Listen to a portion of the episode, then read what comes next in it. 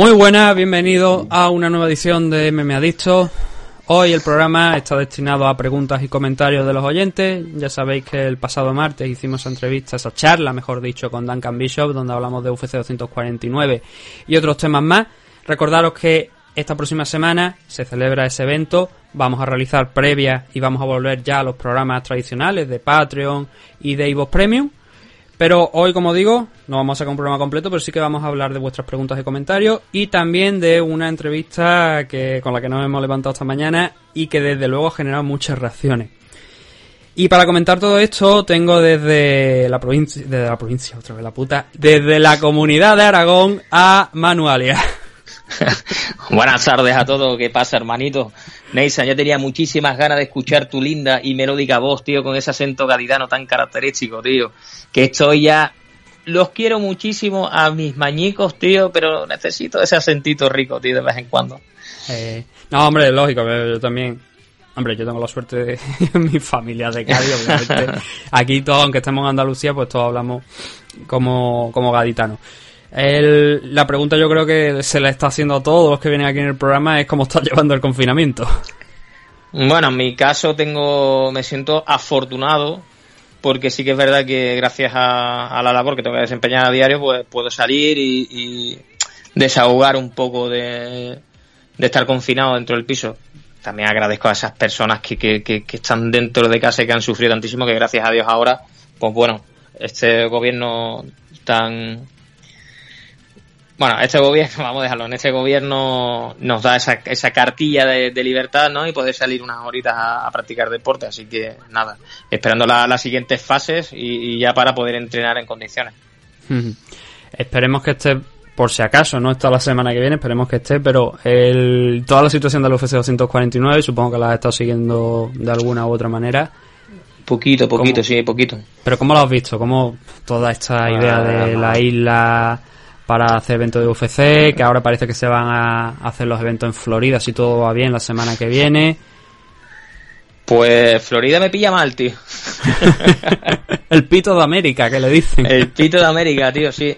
Eh, cabezonadas, tío. Están haciendo cabezonadas y me parece un poco locura. Sí que es verdad y lo repito, lo, dije ya en el último programa que estuve con ustedes de que yo no di a valor el, esta pandemia, y de lo cual me arrepiento de las palabras que dije, porque me equivoqué totalmente, se, ha, demostrado que, es bastante serio. Entonces, como yo ya rectifiqué, me equivoqué, yo espero que, los demás rectifiquen también, pero el señor eh, Dana White, al parecer, ha dicho, me suda la polla si tenemos a un loco de presidente como Donald Trump, pues yo también, y vamos a tirar para adelante. Mm. Me parece un poco locura, pero bueno. Sí, bueno, es que además Florida había decretado, bueno, es verdad que las medidas de eh, allí en Estados Unidos se van por estado, hay algunos que han empezado ya la desescalada, el desconfinamiento y tal, pero Florida, antes de la celebración de este evento, de que se sacara la fecha, dijo que mm, declaraba los deportes como algo esencial. Entonces ya ahí fue donde empezó esa conversación de realizar ese evento en Florida, una vez que el evento, que el UFC 249 en su fecha original del 18 de abril quedó cancelado en aquella reserva India que, había en California, donde presuntamente se iba a celebrar el evento. Y se traslada todo el evento a, todos los eventos allí de momento a, a, Florida, porque no solo el UFC 249, los próximos eventos que va a haber, por lo menos los dos siguientes también van a celebrarse en Florida. Si hay algún son cambio, ¿no? Son, son por ESPN, sí, bueno. Sí. Unos pay-per-view, sí. Unos pay-per-view, obviamente, UFC 249. Sí, sí, el 49 sí, pero los demás son de, de ESPN. Es que, ya, y, los luchadores, pues claro, sí, podrá, dentro de Estados serán todos de allí, de Estados Unidos. De, hecho, tenemos una pregunta sobre el tema que me parece interesante y que ahora, ahora lo trataremos. Pero bueno, ya digo, eh, estamos en, a una semana, parece que se va a celebrar, crucemos los dedos, que sea sobre todo con todas las medidas de seguridad posibles. Si no se celebra, yo digo lo mismo que el 18 de abril, pues no pasa nada, ya habrá otra fecha. Lo primero es la seguridad. Pero bueno, ya te digo, eso hablaremos en el programa a mitad de semana, realizando una previa un poco más amplia incluso de lo que tratamos con Duncan el martes, sobre ese evento de UFC 249. Como he dicho al principio, hoy nos hemos levantado con una entrevista aparecida en un medio español que nos ha dejado un poco... No sabría cómo, cómo definirlo, cómo, cómo explicarlo, pero sí que eh, vosotros nos habéis, vosotros los oyentes nos habéis mandado un buen reguero de reacciones al respecto. La entrevista es a Jacinto Mordillo, a Chinto Mordillo, promotor español de, de MMA, yo creo que ya es conocido por todos. Y el titular era bastante elocuente. en un primer lugar, porque luego el titular se cambió, pero en un primer lugar, y si tenéis duda de si esto es cierto, podéis entrar en el perfil de, de MMA Adicto en Twitter que pusimos esta, esa entrevista esta mañana, como, como han puesto otras tantas personas, pero quiero decir que el, titular original era España se está convirtiendo en un país de mariquita, no hay peleadores que quieran pelear fuera. Algo parecido a eso. Luego se corrigió, pero permíteme que siga con... Sí, sí, sí, sí, sí. Luego se corrigió y la entrevista y el titular decía Chinto Mordillo, dos puntos, en España ya no hay peleadores que se arriesgan, que se arriesguen y quieran competir fuera.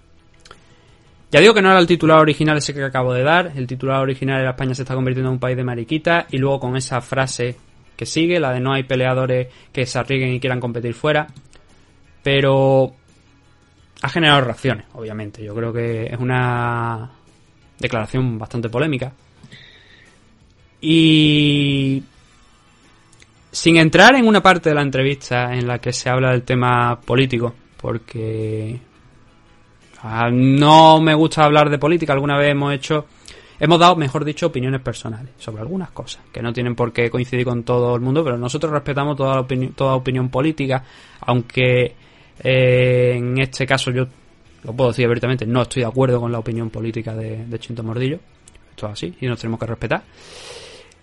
Pero ese titular, ¿no? Ese titular es lo que ha generado muchísimas reacciones. Y no sé si quiere, antes de que leamos comentarios de, aquí de los oyentes en relación a, esta entrevista, no sé si tú quieres destacar algo. Sí, a ver, decías tú distintas sensaciones, ¿no? No sabías cómo, cómo narrar las sensaciones que teníamos. yo te lo digo, eh, con una palabra, tristeza.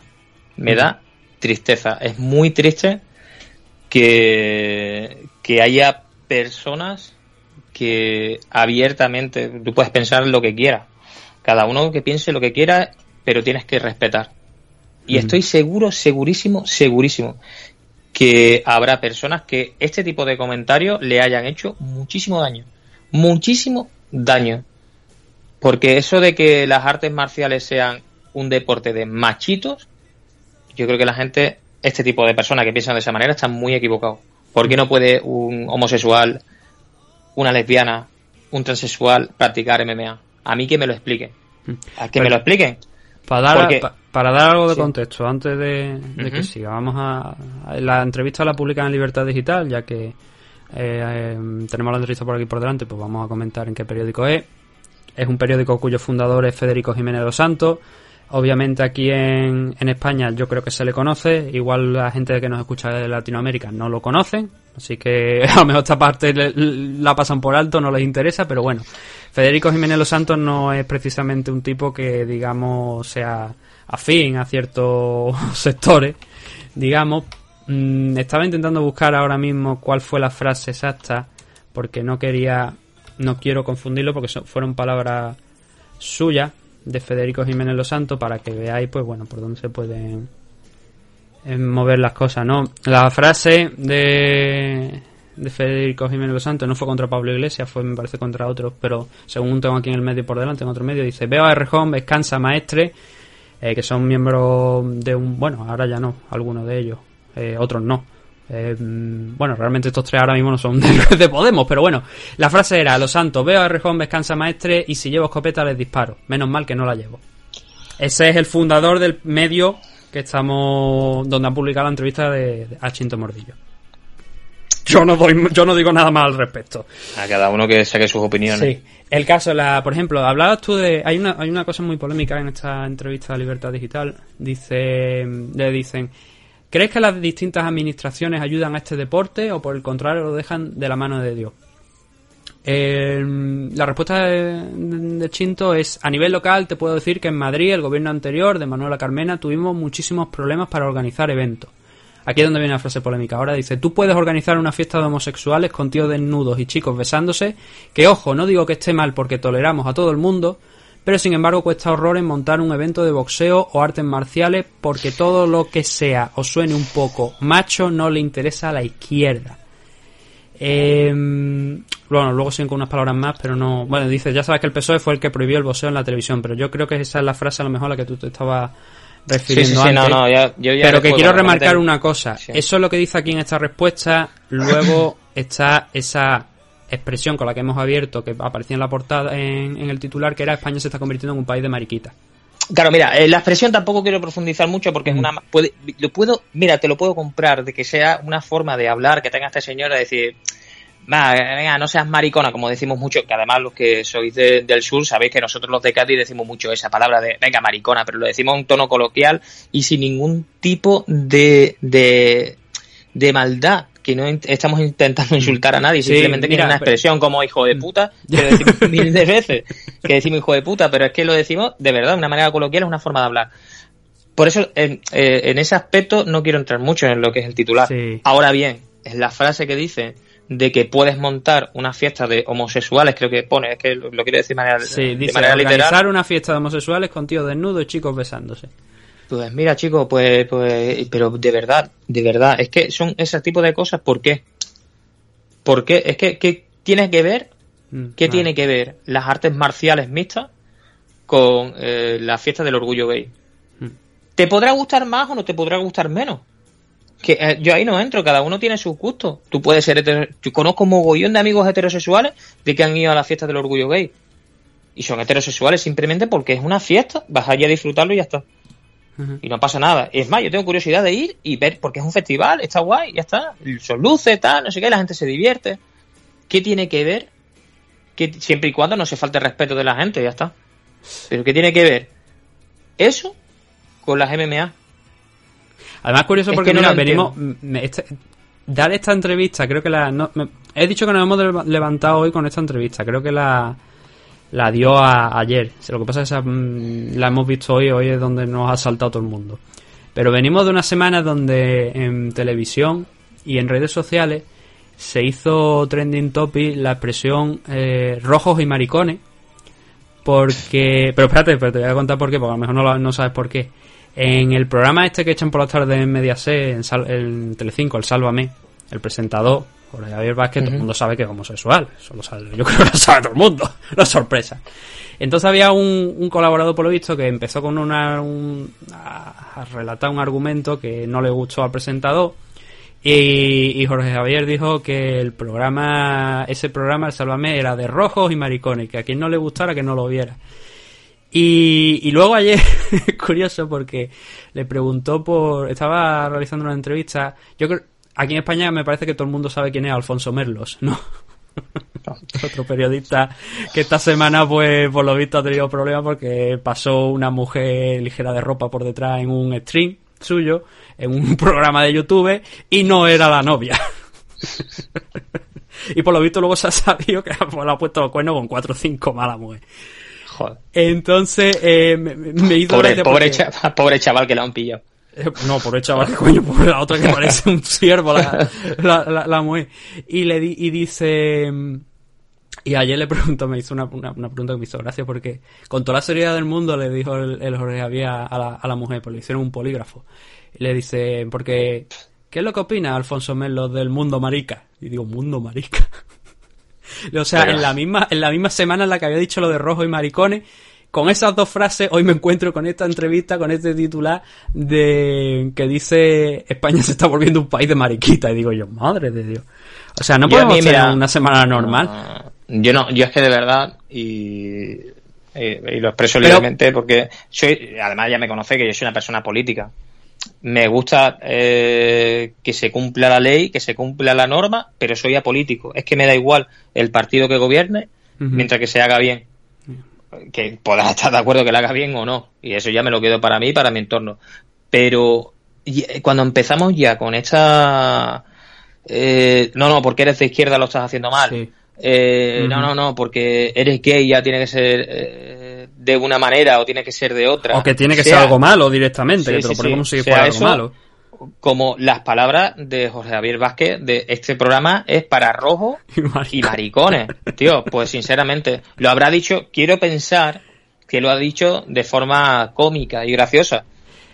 Lo di- mira, el comentario fue más porque eh, se estaba hablando de ese, de lo que te acabo, te acabo de comentar de la chavala esa que pasó por detrás de la cámara, Sí, el sí. periodista este.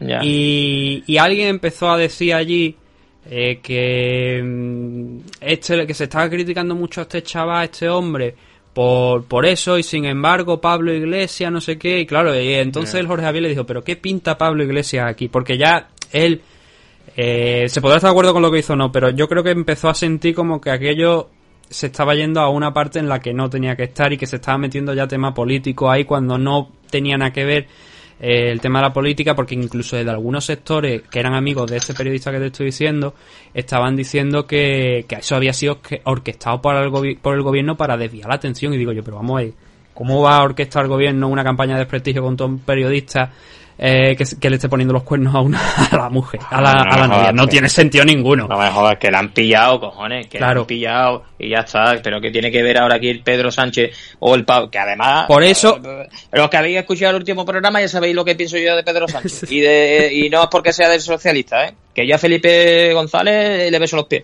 Pero que, joder, joder, no me jodas. Que, que- que el tiene que ver una cosa con mucho otra. de Felipe González. Joder, no tiene nada que ver. No tiene nada que ver. Pero incluso Zapatero. Bueno, mira, va- Eh, bueno, incluso, política, incluso política, obviamente lo que hemos dicho es lo que hemos dicho antes Felipe González Aná Zapatero Rajoy Pedro Sánchez todos han hecho cosas mal y todos sí, han sí, hecho sí, cosas bien todo- eso es obvio todo- claro, eh, eh, mm, Zapatero, sí, bueno, entramos en una crisis, pero una crisis mundial como la que vamos a entrar ahora. Pero, eh, coño, también hizo cosas, cosas buenas. No todo fue malo. Aznar hizo mogollón de cosas mal, pero también hizo mogollón de cosas bien. Y Felipe González fueron ocho años que estuvo gobernando. Obvio que hiciera cosas mal, o cosas que no nos gusten a todos, ¿vale? Pero también hizo cosas muy buenas. Seguimos. Bueno, Franco hizo No, cosas no, no, malísimas. No. te lo digo, Franco hizo cosas malísimas, detestables, que deberían de estar, bueno, por esas cosas debería estar en el infierno, pero también hizo cosas buenas. La República Española, las dos que hemos tenido, hizo cosas buenísimas y cosas terribles. Y las monarquías igual. Es que, claro, pero ¿por qué no nos podemos quedar? Es que tenemos un país, tío, de acomplejado. Es que, ¿Por qué sí, no nos no, es podemos que quedar que con las al partes final, buenas, tío? al final, eh, bueno, yo obviamente hay algunos a los que ponían catapulta. Sí, sí, pero incluso eso, no- eso es lógico. bueno, sí pero que te quiero decir que sí que es verdad que, que en, en- en el país, que yo tengo también esa sensación de que muchas veces el, nada más que se coge lo malo, no se mira Claro. las cosas buenas que se hayan podido hacer. Claro, Claro, tío, obviamente hay, estamos hablando de, mm, de pues, si por ejemplo, yo que sé, si hablamos de grandes dictadores, eh, yo creo que pesa mucho más lo malo que lo bueno, eso es lógico. Sí, sí, sí, coño, Eh, vale, y, pero... y deben ser juzgados que- por lo malo y por lo Vale, bueno, sobre todo vale, si, vale, si- no, no, si no, son- que lo juzguen. Perfecto, Sí. que lo juzguen, pero no por una cosa que sea buena que ha hecho ese dictador, coño, que ha hecho una cosa buena, pues sigamos con esa cosa buena. Lo demás, sí, júguenlo. Y, y si hace falta, al paletón, al paletón. Y le pegamos ocho tiros, ocho tiros. Pero, coño, joder, que es que ha hecho cosas muy buenas. Lo malo, sí, sí, sí, ha hecho cosas terribles. O- o- y que, que quede claro que yo sé que Franco hizo cosas horribles, horribles. Pero, coño, también hizo cosas buenas. Ta- igual que la República. La Esto República más- hizo cosas, ¡ya! Pero- Esto va a ser más polémico que la entrevista. Pero tenebrosa. Sí, No, sí, pero bueno, sí que ver- sí que es polémico, verdad pero que- es verdad. No, sí, y yo, yo, no soy de franquista. ¿eh? Mira, yo, yo. A mí me dijeron hace poco un comentario que nos pusieron en, en, en Ivo eh, que decía. eh, Pone, pues para no ser de derecha era un poco facha. Digo, no, lo que me pasa es que al final me pasa como a ti, que si alguien ha hecho bueno, yo no miro el color de, de, lo, de, de su bando. De- yo no claro. lo miro, yo digo, coño, pues esta idea es buena. Si, si esta idea es buena, vamos a utilizarla. Da igual, o sea, ya puede ser peor genocida de, como, como estamos diciendo, de, te quedas con esa idea buena y ya le da la patada en el culo, ¿sabes? Pero le porque, roban la claro, idea es y que, ya lo, lo joder. mandas a tomar por culo. Sí, sí, es básicamente, eso, a eso me refiero yo. Sí, pero A eso es lo que te quiero decir, pero que eh, y yo es que yo lo entiendo, es que a mí también me da esa sensación de que estamos en un mundo donde o todo blanco o todo negro, no, yo creo que no, yo creo que podemos coger ideas buenas que sean de diferentes bandos, que a mí eso de los bandos que tampoco me gusta como te digo, porque yo lo que tenemos que mirar desde un punto de vista político, al fin íbamos a decir que no íbamos a hablar de política, pero no estamos Nah, pero-. Lo que quiero decir es que eh, tenemos que juzgar realmente a los políticos por si sus ideas son buenas o son malas. Más que por los colores. A mí, por ejemplo, yo te lo digo abiertamente, a mí la, calle, la tal Cayetana Álvarez de Toledo, esta que forma el Partido Popular, eh, mi opinión no es buena y lo voy a dejar ahí. No voy a entrar más, porque entonces eh, me puedo hinchar. Pero si algún día tiene una idea que yo pueda considerar buena, pues diré, coño, pues ha tenido una buena idea. Pues me, me da igual, no, no, lo, no le voy a poner una manta por encima, le voy a cubrir. Lo que no significa, obviamente, que vaya a tapar todo, lo- todo lo malo que vaya a hacer. Es que ni de coña. No, Es no, es el no, problema no, que parece que funcionamos de esa manera Claro, eso es muchas lo que veces. pasa.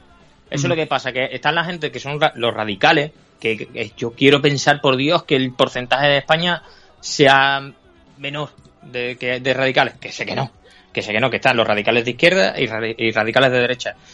O incluso los que están en el centro, que no saben decidir, tal, para un lado o para otro, pero del punto de vista que yo estoy planteando ahora mismo, de decir, señores, que no se trata de izquierda o de derecha, que se trata de que si estos señores lo están haciendo bien, es que a mí me da igual que sea Podemos, que sea Vox, que sea Ciudadanos, es que me da igual, como si son de Terel existe, que me da igual, que yo lo que quiero es que la gente, que lo hagan bien, que lo hagan bien. Y me refiero a eso porque yo, cuando salió Pablo Iglesias, yo decía, joder, este tío está diciendo las cosas, si este tío se presenta, me acuerdo que salía a las mañanas de cuatro, digo, si este tío sale, es que lo va a votar todo el mundo, porque está diciendo lo que pensamos todos. ¿Qué ha pasado? Pues que nos hemos dado cuenta de que este señor está, mintió, mintió. Que podrá robar o no robar. Que yo no me refiero a que esté robando este señor, ¿eh? Yo le digo que esté delinquiendo, pero que no es cívico, porque prometió unas cosas que no está haciendo. Prometió unas cosas que, yo- que no está haciendo. Y no voté a, a- Podemos. Por si alguno está dudando de que yo soy podemita. Yo no soy podemita. Yo soy eh, apolítico. Yo no voto a nadie. No tengo ningún partido político. Absolutamente ninguno. Pero lo que no es de recibo, que en un momento en el que estamos tan críticos ahora mismo, tengamos cuatro vicepresidentes. Que se vote a ver si vamos a cobrar las dietas, los diputados. ¿Qué me estás contando de dieta cuando tienes personas que están con 40 euros en la cartera para pasar el puto mes? ¿Pero qué me estás contando? Pero es que eso lo hace Podemos, lo hace PSOE, Lo hace Vox, lo hace PP y lo hace todo el mundo. Lo. ¿Y qué hacemos nosotros? Pues, pues nada, salimos al balcón a aplaudir, que me toca los cojones una, una barbaridad. De verdad que yo le agradezco a la gente que sale al balcón a aplaudir a las fuerzas y cuerpos de seguridad, que salen a aplaudir a los sanitarios, de verdad que se agradece muchísimo, muchísimo. A los que están a primera línea se agradece mucho, mucho, mucho, mucho. Pero te toca los cojones decir, pero que nos están matando. Que no nos están matando por el virus. Que nos están matando por todo lo demás que viene después. Que no nos damos cuenta. Y salimos a la calle a aplaudir. No salgan a aplaudir, coño, saquen ollas a la puta calle. Bueno, tampoco voy a incitar yo a nada, va. Que, No, tampoco. aquí última, mira, Pero aquí, que- aquí había una, aquí había un cambio de tendencia en, en donde yo vivo. Antes, durante el, un mes y medio así aproximadamente, han estado aplaudiendo. No se escuchaba nunca ninguna cacerolada ni nada. Ahora, en la última semana sí que han empezado a sacar ya gente con cacerola. Que al final pueden ser tres o cuatro, quizás a lo mejor en toda la calle. Pero sí que es verdad que se escuchan más porque hacen más ruido. Porque Pero, no lo mismo de- una mira, cacerola que da Nathan, aplauso. Llevamos eh, parado dos meses, ¿vale? Sí, Hace un más o parón de dos meses eh, en la economía. De verdad que es porque ahora todo, todo lo malo económicamente que le pasa a España se lo vamos a achacar a- al, al Induda- indudable. COVID-19. No, no, al COVID-19 y al PSOE y a Podemos. Que, o sea, Sí, sí, no sí, lo dudes, va, aunque no tengan va, la culpa. va. No lo no, no, dudes. pero que, pero, pero que el PSOE, PSOE y Podemos se lo van a achacar también al COVID-19, se van a escudar, no, es que por culpa del coronavirus, crisis mundial, tal. en que, dos real- meses, que tienen, que razón, ¿eh? Cuando dicen eso.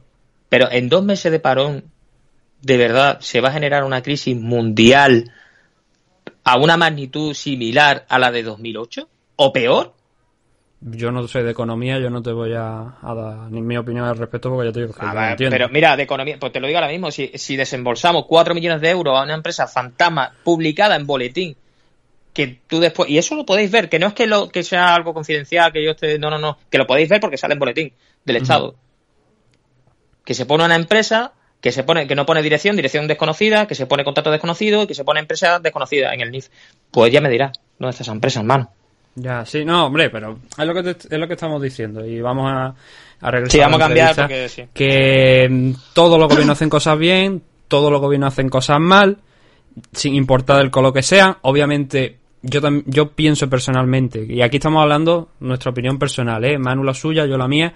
Creo que hay ciertos sectores, a lo mejor en políticos, que las cosas malas son mayores de las cosas que hacen bien, porque hay cosas que no te pueden entrar en la cabeza de cómo en el pleno siglo XXI se siguen haciendo, comentarios como por ejemplo los que estamos hablando hoy, pero que al final creo que lo que deberíamos intentar quedarnos con las buenas ideas, desechar las malas y el que haga algo muy malo, que sea un delito, pues que pague por ello, como es lógico. Que pague por ello, claro. Para todo lo demás, votar Kichi si soy de Cádiz.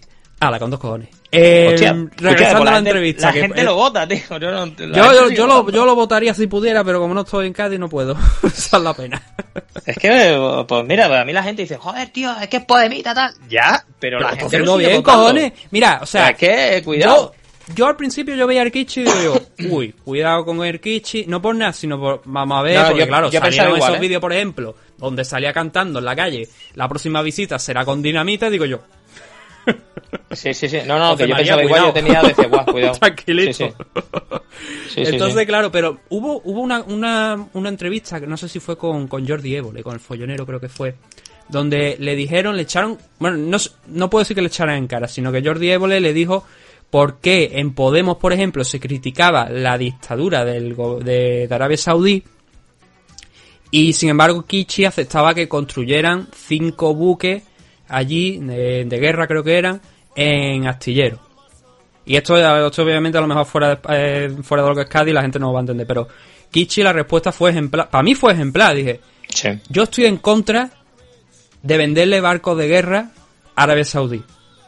Pero yo no voy a dejar que la gente de, de mi, de mi ciudad, de Cádiz, se muera de hambre, la gente de astillero, o que cierre astillero, porque no tengan carga de trabajo. Y eso para mí es más importante que mi Que principio de, de- Sí. de no venderle buques de guerra Claro. a Arabia Saudí. Porque los míos lo necesitan. La gente dirá, es que era un hipócrita. No, no, no. Pero el tío Pues está me la- anteponiendo Cádiz, Sí. anteponiendo su gente a sus creencias. Y ahí Y fue llámalo- donde yo dije, ole tu claro, huevo. Llámalo lo que te dé la gana. Pero te la tienes que envainar. Te la tienes que envainar. Porque la gente de Cádiz, que a quien se debe él es a la gente de Cádiz, sigue comiendo y tiene su trabajo. Pues ya está, a eso me refiero yo. Y es de Podemos. Pues de Podemos. ¿Y qué? ¿Y qué? ¿Y qué pasa? No, no, por eso te digo, o sea, bueno, no de Podemos, es de... Bueno, de Podemos. Ahora no es sé qué plataforma Podemos, está. sí, sí. Porque No, la, sí, de bueno, hay que- una de estos que se han salido, me parece, los dos, tanto él como Teresa, que la... eh, bueno, creo que no están casados, pero bueno, Ah, si no están vamos casados, la, la novia que tienen hasta un niño y todo, me parece. Vamos a seguir porque es que Sí. además llevamos un, un rato ya grande. Sí, creo que llevamos, me parece, Cerrado, 20 ¿no? minutillos hablando de, de estos temas. Pero el caso, retomando lo que estábamos hablando, porque todo este comentario político que hemos hecho de 10-15 minutos ha sido porque hay una frase aquí que me llama mucho la atención que dice, porque todo lo que sea o suene un poco a macho no le interesa a la izquierda. ¿Qué pinta la izquierda aquí en esto? O sea, no tiene nada que ver. No, tiene nada que ver. Hay, que, no tiene absolutamente nada que ver. ¿Por qué trasladamos el tema de las MMA, el tema político a las MMA? ¿Por qué no? No tiene nada que ver. Nosotros tuvimos aquí a, mm, a Abraham Redondo de Titan Channel, el World of Titan, que se iba a montar y tal. Por desgracia también se tuvo que cancelar. Y, y obviamente, pues yo creo que en mayo a mí me da que no se va a No, celebrar. Yo entiendo diría que no no. se va a celebrar. Por cierto, si nos estáis escuchando, Titan Channel ha abierto la plataforma para todo el mundo. Simplemente tenéis que poner un nombre de usuario, una contraseña, un correo electrónico, os registráis en la página de Titan Channel y tenéis acceso a todos los combates. Todos los combates y eventos que tienen. Así que si queréis, disfrutar de MMA gratuito, ya sabéis, ponéis en Google Titan Channel, accedéis a su plataforma, registráis de momento, hasta luego ya eh, se verá, ¿no? Pero por el momento tenéis disponible eh, todo, lo, todo el contenido de la plataforma.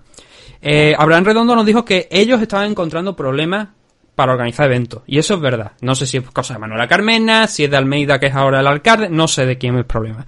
Pero ellos estaban encontrando problemas y, y- fue algo que discutimos. Si queréis escucharlo, podéis echar el, podéis entrar en el canal, buscar la entrevista que hicimos con Abraham Redondo y podéis escuchar todo lo que estamos diciendo. Pero él nada más que dijo eso, él no lo trasladó a un tema político. Y aquí eso sí que lo ha hecho Chinto, entonces algo que no entendí, no he entendido de esta entrevista el trasladar un tema de las dificultades de los eventos que es un tema de, de la izquierda. No creo que sea así. No creo que sea así, la verdad. Y ya te digo que conozco a gente de izquierda que es aficionada a la MMA. Yo, mira, que no es el- un tema de, de- de derecha, ni de izquierda, ni nada. Por eso no sé qué coño pinta la política En en este... Zaragoza, en Zaragoza hemos tenido a Podemos hace poco y ahora, ahora creo que está gobernando el PSOE. Eh, aquí para montar eventos no ha habido problemas ninguno. Ning- absolutamente ninguno, ¿eh? Ninguno. Sí, por eso te digo que típico no, de no- que, no- hombre, no sé claro, a ver, a ver, si, si problemas nos referimos a que no tienes la ambulancia, no tienes médico, no tienes... Si se- nos referimos a eso, bueno, pues entonces te pondrán problemas, pero Claro. aquí, aquí, hasta fecha de hoy, bueno, ahora por la movida que tenemos, pero, pero ZFN celebra todos los años un par de eventos aquí en Zaragoza y sin ningún tipo de problema. Hasta donde yo sé. Mm. InShock, que tengo más confianza con ellos, en InShock montan eventos y no le ponen trabas ninguna, al contrario. Al contrario. Entonces no sé a qué se puede referir este señor con que la izquierda o tal. No Sí, es, lo sé. que estamos, es lo que estamos comentando, que, que yo tampoco lo entiendo. Yo no sé qué. Porque, eh, coño, allí en Cádiz, eh, volviendo al tema, el Kichi fue el primero que, que dijo: El Carranza, el Carranza para Carlos Coello. Juan Carlos Coello. Y se bien. hizo el evento y no pasó nada, o sea, es de izquierda. Y además, antes, antes del Carranza fue en el anfiteatro, en la También. Punta San Felipe, que fue donde ganó el campeonato de, de Europa, creo que fue, el campeonato del mundo. No, no, no recuerdo cuál fue. Pero sí, Pero allí, en el Anfi. allí, sin problema ninguno. O sea, que no es una nada. cosa ni de izquierda, ni de derecha, ni nada. Por eso no entendí que las normas municipales de Madrid sean tal, pues puede ser. Pues sí, pues no, él, pues él- ser claro, él sí. dice que en Madrid, en Madrid, Cuesta Horrores montó un evento de boxeo de artes marciales. Que no lo discuto porque ya tenemos el.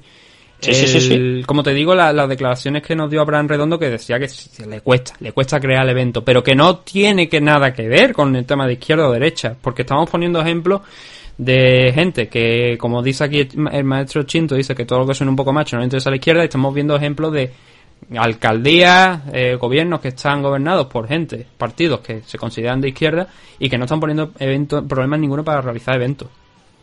Entonces, eh, no digo que sea mentira lo que está diciendo No, no, no, sino que había que entrar nadie- en detalles para ver que realmente qué es lo que nadie está pasando ahí. diciendo, Nadie está diciendo que sea mentira lo que está diciendo el macho Chinto Gordillo. Absolutamente nadie. Estamos diciendo de que, a ver, será a lo mejor el maestro Chinto Gordillo quizás se quiere referir a que en Madrid las normas municipales o las ordenanzas municipales le ponen pega. O lo ponen más complicado. Quizás se quiere referir a eso. Y eso es no verdad, que- ya te digo, porque eso es lo que nos dijo Abraham Redondo. Si dos personas que montan eventos te dicen lo mismo, eh, puede que no sea verdad, pero quiero decir, entiendo que sí que hay algo, hay, algo que, que está pasando. Y nos detalló además Abraham, nos dijo es que te piden un montonazo de permisos, si es para otro evento te lo ceden muy rápido, si es para un evento, yo que sé, de fútbol sala, nos dijo Abraham que eso corriendo estaban predispuestos, pero yo creo que no es un tema de, de ideología, ni mucho menos.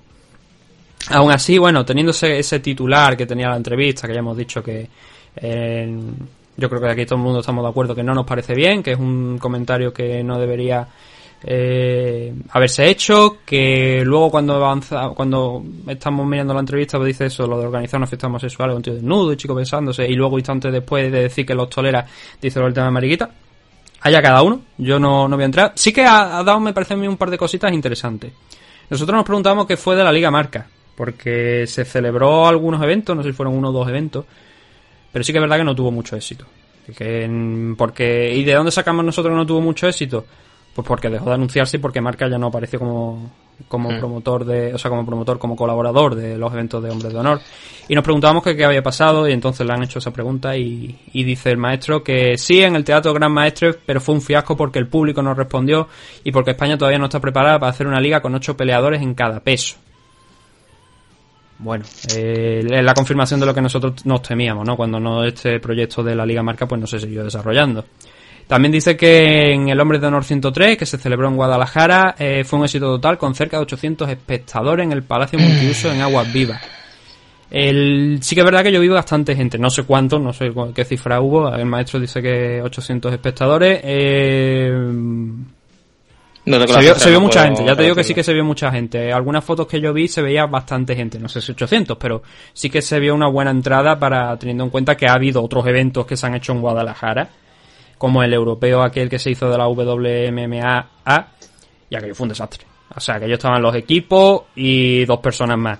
Y si alguien me quiere decir que aquello fue un éxito, que se vaya también a mirar un Open que se hizo aquí en Gamma, en Europa, eh, hace unos meses, que si alguien me vuelve a decir que aquello fue un éxito es que no tiene ni puñetera idea de lo que está hablando, porque es que estaba prácticamente vacío, y eso es una verdad. Sí que luego en el evento que se, que se hizo de Hombres de Honor posterior, eh, o sea, que estuvo en el mismo fin de semana que aquel evento de los europeos, sí que hubo algo más de público, pero en el europeo, ya te digo yo que aquellos se veían los equipos, público a lo mejor eh, algo de español, los típicos familias y gente que apoyaban a los competidores españoles, pero poco más. Entonces, 800 eh, desde luego sería una buena una buena cifra que no lo ya te digo que no lo sé, no lo, no me para a contar ninguno, pero sí que es verdad que yo vi una una buena entrada. Luego teníamos otra cosa que me ha gustado. Sí, sí, aquí, aquí, es donde dice lo de. Eh, pero aquí no hay peladores como en otros países. Ah, sí, bueno, lo de, lo de, lo, de los ocho, ocho peleadores en cada peso, ¿no? Dice. España se está convirtiendo en un país de mariquita, no hay peladores que mm. quieran arriesgarse y competir fuera de España. Eh, otra afirmación con la que yo también tengo que decir que estoy en desacuerdo. Que si, ¿Y por qué digo que estoy en desacuerdo? Porque si no se dan las condiciones necesarias para salir a pelear fuera de, España, ¿para qué vas a salir fuera de España? Es lo que te quiero decir. Y que luego que no hay luchadores aquí. Hombre, Juan Espino yo creo que toda su carrera se puede decir no solamente en MMA, sino también en las otras disciplinas en las que ha competido, precisamente las ha hecho fuera de España. Sí. Dani Vares está brillando en Combate América. Enrique Marín Dani Vares, además lleva sin competir en España MMA desde el año 2000. Uf, 2000 mucho, ¿eh? Creo que la, última fue eh, Miss Fight. No sé, pero sí que es verdad que llevaba un tiempo. claro, porque estuvo por Batman, luego ya cuando firmó por Combate América. Creo que no llegó a pelear en. Me parece. Ah, no, sí que peleó en Emiratos eh, mira, sí. Peleó una pelea, un combate, lo ganó y luego ya fue cuando saltó a Combate América. Así que es verdad que Dani Vares, por ejemplo, lleva mucho tiempo sin pelear aquí. En No Solve sí que ha estado peleando en algún de estos. Es verdad que No Solve ya es más antiguo en tema de. Cuando él empezó a pelear, creo que además su primera pelea me parece que la hizo en One Global. y un tío que le sacaba 30 peleas profesionales. Así que. Enoch, es que Enoch es uno de esos luchadores que han encontrado éxito, pero que yo desde, desde mi opinión, creo que tampoco era lo más adecuado en tu pelea de debut irte a Rusia a pelear contra una, persona que lleva la 30 combates. No. Es de valiente y lo aplaudo y ole por él. y además le salió bien porque ganó la pelea. Pero creo que no es lo idóneo. Como luchador, eso es lo más valiente que, que, sí, que sí. Y además se respeta una barbaridad. Digamos, digamos que no es la curva de aprendizaje adecuada. Pero insensato.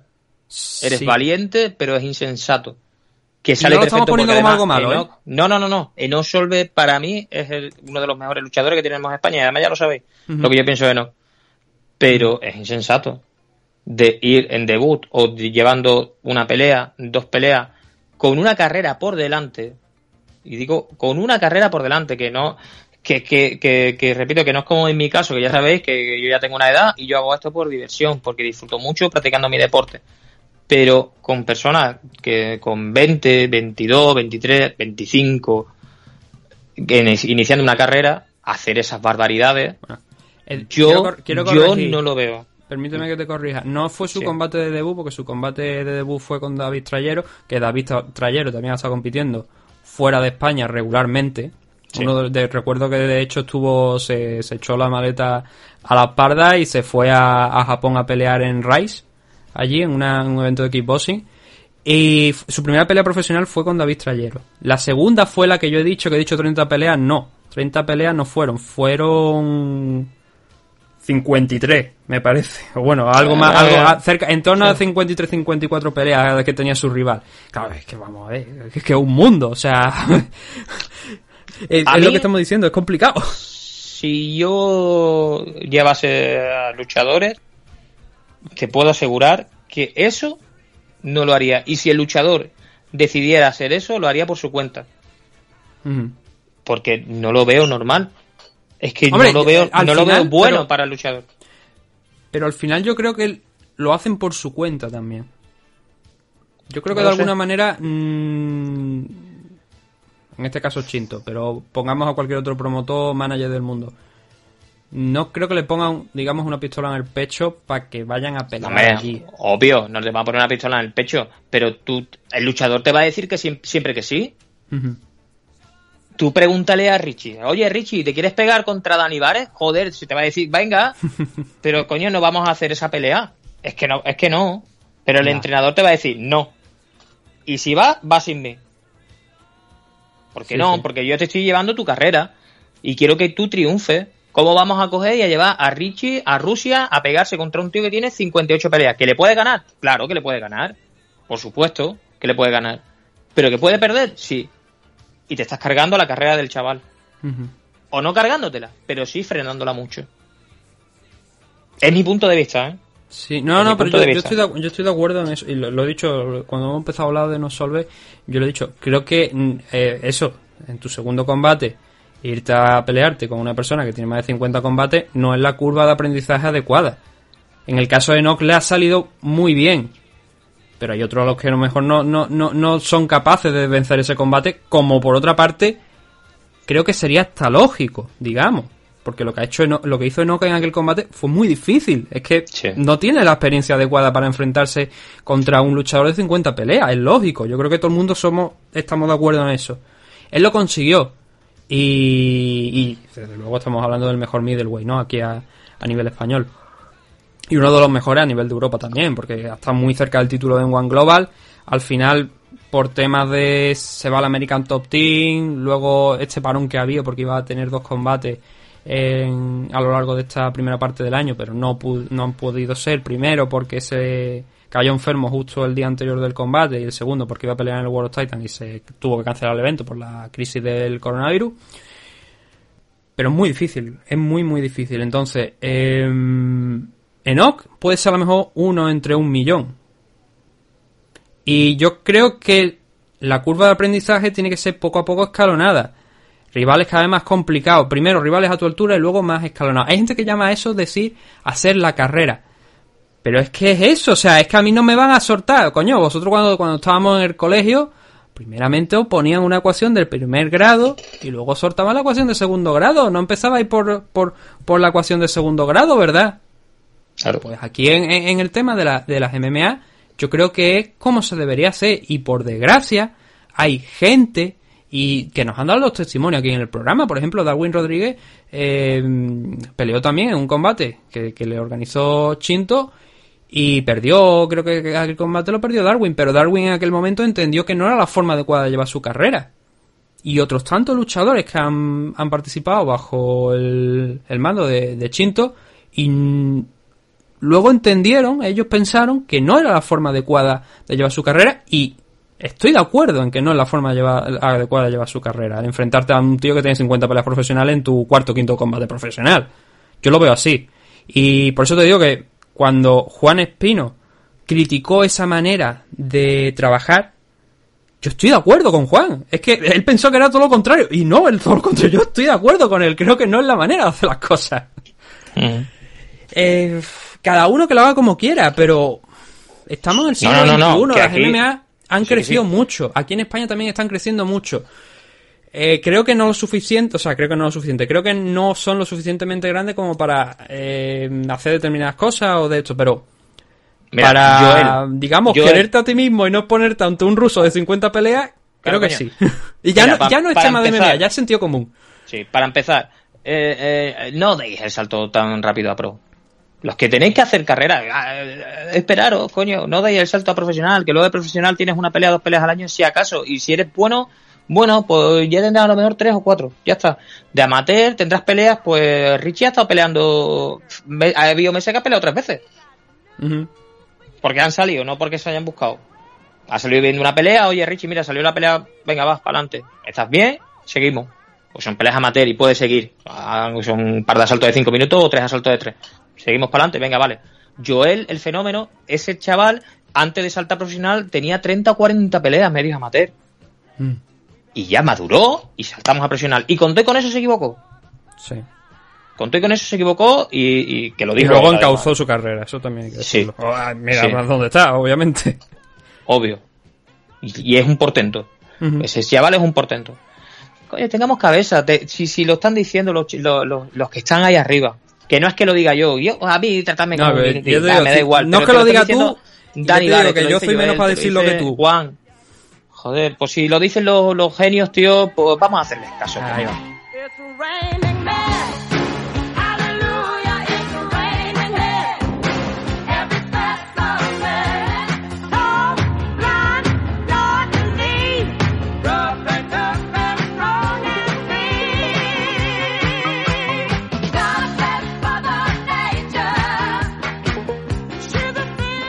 Eso es lo que te quiero decir, que obviamente no estamos desmereciendo ninguno de los hitos que, que ha hecho Mordillo en temas de carrera profesional, porque obviamente fue también un buen luchador, campeón, en multitud de veces campeones del mundo, y eso, eso no se lo Aquí a nadie no ni nada de esto, pero No, no, que hecho- es una hecho, bueno. es, es enfrentar posturas, es decir, yo no estoy de acuerdo con cómo determinadas cosas que hace el maestro Chinto Mordillo y sí que estoy de acuerdo con cosas como los consejos, por ejemplo, que da Juan Espino, el consejo que está dando tú, los consejos de Joel Álvarez, de Dani Vares. ¿Por qué? Porque están arriba. Creo yo que algo han tenido que hacer bien para estar ahí. No es suerte, precisamente. Y creo que se debería valorar más la opinión de esas personas, escucharles y, como hemos dicho antes, quedarte con lo bueno y desechar lo malo, ¿no? Pero esta gente tiene mucha experiencia en su espalda, sabe lo que está hablando, han trabajado con muchísimos promotores, incluyendo Chinto Mordillo, y hay que escucharles más. Hay que escucharles más. Hay que escuchar también al maestro, pero también hay que escuchar a los profesionales que han llegado alto. Porque igual, si han llegado ahí, que yo, igual que tienen idea de lo que están haciendo, digo yo. Que algo, algo estarán haciendo bien. Por eso te digo, no nos escuchéis, a, bueno, a nosotros escucharnos, obviamente, pero quiero decir, escuchar los consejos que os dan los, los de estos que son los expertos reales, los que se, eh, se están ganando la vida con esto. Eso, ellos son los que realmente saben, los luchadores. No, y tampoco hagáis caso ni a charlatanes, de periodistas, ni medios de comunicación, ni leche.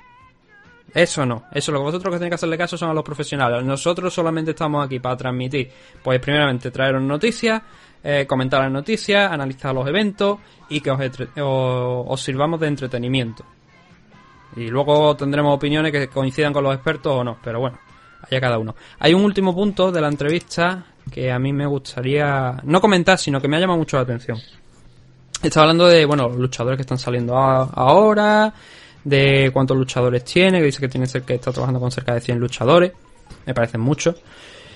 El, el tema es que dice que Carla tiene contrato con Velator. Carla Benítez tiene contrato con Velator. Es una cosa que me llama mucho la atención y que a mí me habría gustado si yo hubiera, si yo fuese este periodista que le ha hecho la entrevista, se llama, que le ha hecho la entrevista, vamos a mencionar al chico, eh, Guillermo Domínguez. El- yo lo habría preguntado de vuelta, eh, porque me gustaría saber exactamente por qué, porque Carla no ha peleado en Bellator de 2016. Y es algo que me llama la atención, que diga que tenga contrato con Bellator cuando no ha peleado en 2016. A mí me gustaría saber qué ha pasado exactamente ahí. Porque además Carla ha estado peleando en otros eventos. Y mm, teóricamente, si tú tienes un contrato en Bellator, no peleas en, en otros eventos y mucho menos llevas sin pelear desde 2016 en la compañía. Entonces algo que a mí me habría gustado preguntarle. Es algo que me ha llamado mucho la atención de esta entrevista. Que No de hecho el si- maestro, sí. el maestro Chinto, si, si, si escucha esto y vea bien, por alusiones, cuando quiera. Que nos ponga un mensaje. Sí, sí, que nos Porque la, explique o sema- que la próxima diga. semana van a ser muy Ya. llenas de eventos y tenemos que darle salida. Y aunque a él no le gusta UFC, porque dice que en One Global es la número uno global y, y tal, eh, que nos mande un mensaje, que nos dé un mensaje por redes sociales, que sabe dónde encontrarnos, porque sabe dónde encontrarnos y, y nosotros lo leeremos aquí. Pero vaya, que ya digo, si se siente aludido por alguna cosa o algo, pues bueno, eh, que nos pegue un mensajito No, no, que lo- y que lo diga, Porque que- yo lo que me digo, aquí todo el mundo tiene eh, su oportunidad de decir la suya. Ahora sí, no vamos a hacer una entrevista de una hora para hablar de un, de un comentario, ¿sabes? Por eso digo No, que si quiere que, no, que nos explique cómo está esa No, no, lo que, de- lo de que sí me, me resulta, me resulta, me, me gustaría, me resultaría interesante que contestase alguna vez, o que si considera de que las palabras que expresó él son simplemente eso, expresiones y no es su punto de vista, que lo, que lo manifieste. Mira, voy a- voy a leer- y con esto creo que vamos mm, vamos a acabar con el tema. Quiero decir, vamos Sí. a leer los comentarios que nos habéis dejado de sobre la entrevista, algunos de los comentarios que nos habéis dejado. Y, y de hecho, si alguien piensa que me estoy inventando esos comentarios, los puede encontrar en la publicación en Twitter, así que ya como veis no me lo voy a inventar. Pero voy a leer esa, esa, sobre esa frase que dice España se está convirtiendo en un país de mariquita. Dice Chinto, tengo mucho que decir sobre eso, pero no solo en nuestro sector, sino en toda la sociedad en general. Desde pequeños en España nos enseñan que el himno no existe, que la bandera y la religión no valen. Parece que aquí todo es cachondeo. La juventud española lo tiene todo fácil y poco a poco el país se ha ido convirtiendo en la ruina que es ahora, económica y moral. Mi mujer es venezolana Eh, estamos hablando de Carla Benítez. Y la gente en Venezuela me dice, después de todo lo que ha pasado aquí, ¿no sois capaces de abrir los ojos en España? La gente tiene que trabajar, esforzarse, estudiar, tiene que luchar por sus sueños, por su familia, por su nación, con esfuerzo y con trabajo, pero no. Por eso digo que España se está convirtiendo en un país de mariquitas. Los nietos de la transición son mariquitas, así te lo digo. ¿Y qué ocurre con las artes marciales? Son duras, hay que entrenar, esforzarse, correr, hacer dieta, sudar, hay que sangrar y cuesta mucho. Cada vez cuesta más encontrar peleadores. Luego dicen que si el ejército está lleno de sudamericanos. Claro, como los españoles no quieren trabajar. Vamos con vamos con los comentarios. No, la- no, pues ahora, pues ahora me toca, pues eso no, pues no me parece bien, pues no me parece bien, pues, pues no, pues en el ejército hay personas y no hay sudamericanos, no, pues hay españoles, hay y hay personas y hay hombres y hay mujeres, pero me da igual la nación que sean. Y, y te digo porque yo he sido militar y he tenido compañeros, no tenido un, un sudamericano como dice este señor, ni no, he tenido compañeros y han sudado a mi lado, sean españoles o sea de donde sea, y han estado conmigo tirados en el barro. Y si hemos tenido que estar sufriendo, han estado sufriendo a mi lado. Y soy español. Y soy español. Así que, que y luchador. Y entreno. Y hago mis dos entrenos diarios. Así Yo que, dejo- y yo- yo te entreno, digo y que- entreno de dos horas o tres horas. Es que no, no, no, Yo- no sí, tío, pero- hay, hay expresiones, por eso te digo que, Eso que este es señor, que cada uno por saque las alusión- conclusiones que quiera. Vale, vale, vale. Eh, Pues yo, yo como alusión, como alusión a lo que está diciendo este señor, pues, pues ya te digo, en el ejército hay españoles, Ajá. españoles, indistintamente de, de donde sean, pero están en el ejército de España, ¿no? Vale, pues eres español. Tengas Ya te- DNI o tengas NIE, me da igual. Sigue siendo un soldado español. Yo no estoy de acuerdo, ya te digo que yo no estoy de acuerdo con eso tampoco, con esas palabras que se dicen. Eh, no estoy de acuerdo, prácticamente es que no estoy de acuerdo con casi nada de la entrevista, las cosas que pasan. Pero, eh, oye, también para eso estamos, ¿no? Para, decir que no estamos eh, de acuerdo. Eh, yo con esas últimas palabras es lo último que voy a tocar de la entrevista. Lo que voy a, a decir son algunos de los comentarios que nos habéis dejado aquí en, en Twitter. Porque me ha- yo creo que el sentimiento es común, ¿no? Para, para mucha gente. Por ejemplo, nos dice arroba Nino Dolce en Twitter. Muy lol la entrevista. La verdad es que sí, bastante lol. Arroba de Realisi nos dice tremendo rostro que tiene el amigo. Arroba Aitor 778 dice no es sorprendente viniendo de él. Raúl RG 1986 nos dice menudas pelotas solo hace que sacar a la gente en beneficio propio. Lo que hay que ver. Hilde CS nos pone un, un GIF donde pone pesaje gay friendly. Eh, Volarus Ragnar nos dice mejor que ser un país de gilipollas, digo yo que será, aunque ahora hagan mucho ruido los gilipollas. Lo estoy leyendo tal cual, ¿eh? No estoy eh, censurando Claro, que están- nada. que están ni- ahí, que están ahí, que- ni que- que leche. lo mire, sí, que- porque se que- pueden que- comprobar, como ya te digo. Entran en Twitter, arroba mmadicto, se vayan a, la a, a esa publicación que hay, donde hemos puesto el, el enlace a la entrevista, y que vean los comentarios, porque si piensan que estamos mintiendo, que nos lo estamos inventando, que estamos de todo, es, totalmente falso. Aquí hay un comentario que me interesa mucho, que es de Mariona. Eh, Mariona On, luchadora, que iba a participar en, el evento allí en Barcelona de FL, el Valkyria. Dice Mariona, no sé cómo tomármelo todo esto, muchos valores, pero le falta respect, es decir, respeto.